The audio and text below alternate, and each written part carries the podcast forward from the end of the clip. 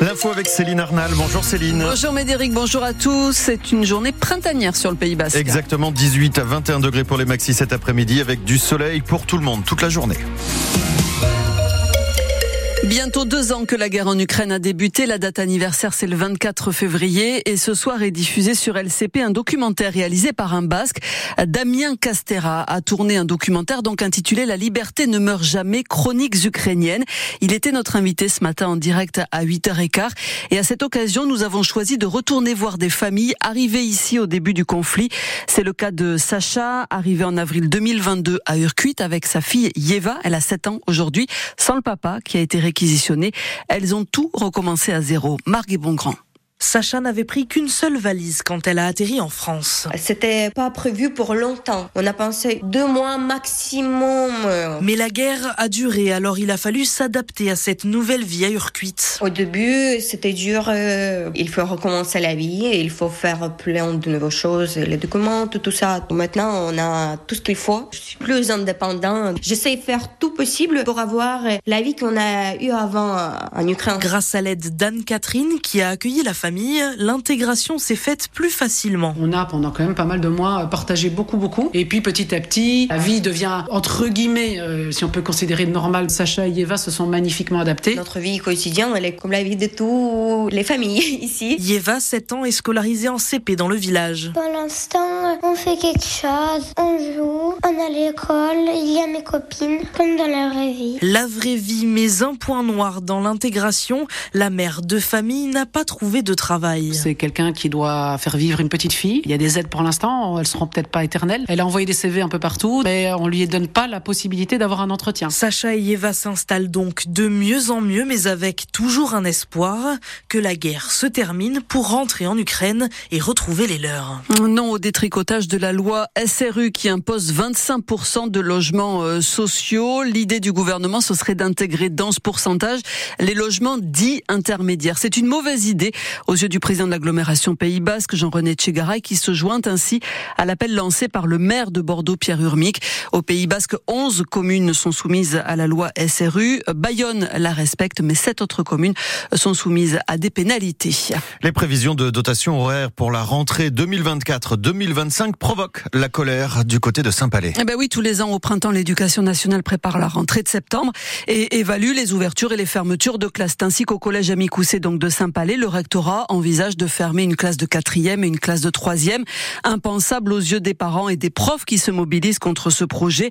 Ils sont soutenus dans ce sens par le conseil départemental, notamment sa vice-présidente Anne-Marie Bruté, euh, qui est élue du pays de Bidache, Amicoussé et Ostibaré. Certaines classes iraient jusqu'à 31, 32 élèves. Cette situation euh, n'est pas acceptable parce que le collège d'Amicoussé a une spécificité importante en matière d'inclusion d'élèves en situation de handicap ou d'inclusion sociale aussi pour euh, des jeunes mineurs non accompagnés.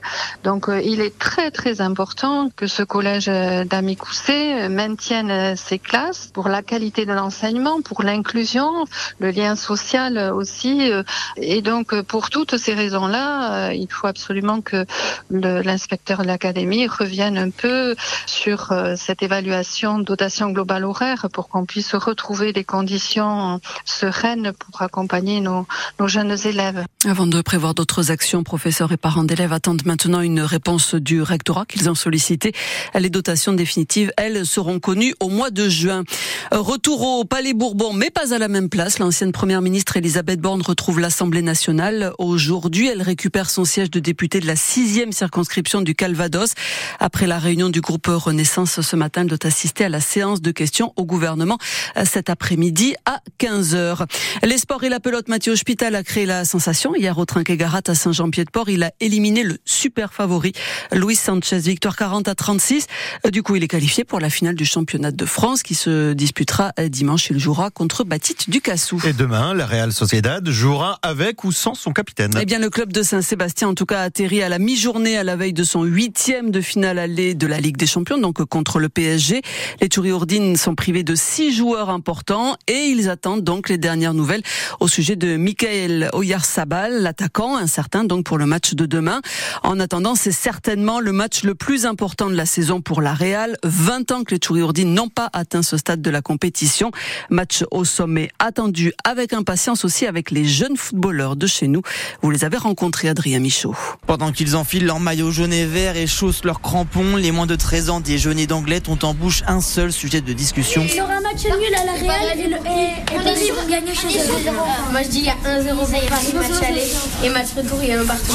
Mbappé. C'est un match important ici. Les jeunes d'Anglette sont très liés à la Real Sociedad. De nombreux jeunes joueurs font des tests à San Sebastian. C'est le cas de Yon, petit blond. J'ai toujours vécu au Pays Basque et j'ai déjà joué un peu pour la Real Sociedad. Et c'est pour ça que je ne vais pas être pour Paris alors que j'ai déjà joué pour eux. Et dans le vestiaire, il y a clairement deux camps. D'un côté, les pro Sociedad. Ils sont six, dont Gabin. Real, c'est le club euh, le plus proche d'ici. Et Paris, j'aime pas trop parce que ils ont un peu beaucoup de bons joueurs et au moins c'est un peu lassant vu qu'ils ont gagné zéro Ligue des Champions alors qu'ils ont quasiment les meilleurs joueurs. Mbappé, Dembélé, Marquinhos, Donnarumma, ce casting fait rêver l'autre côté du vestiaire.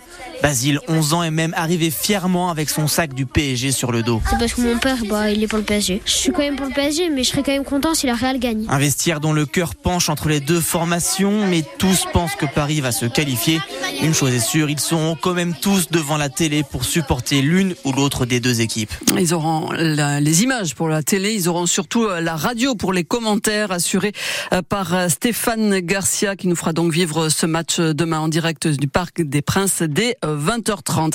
En attendant, on débute les huitièmes de finale de cette Ligue des Champions ce soir à 21h à suivre Copenhague, Manchester City et Leipzig contre le Real Madrid. Du côté du hockey sur glace, l'Ormadi retrouve le chemin du championnat avec du lourd. Les hockeyeurs d'Anglette se déplacent chez le leader Rouen. Les Anglais qui sont quand même sur une bonne dynamique. Ils ont remporté 5 des 6 derniers matchs. Le coup d'envoi de la rencontre, c'est à 20h.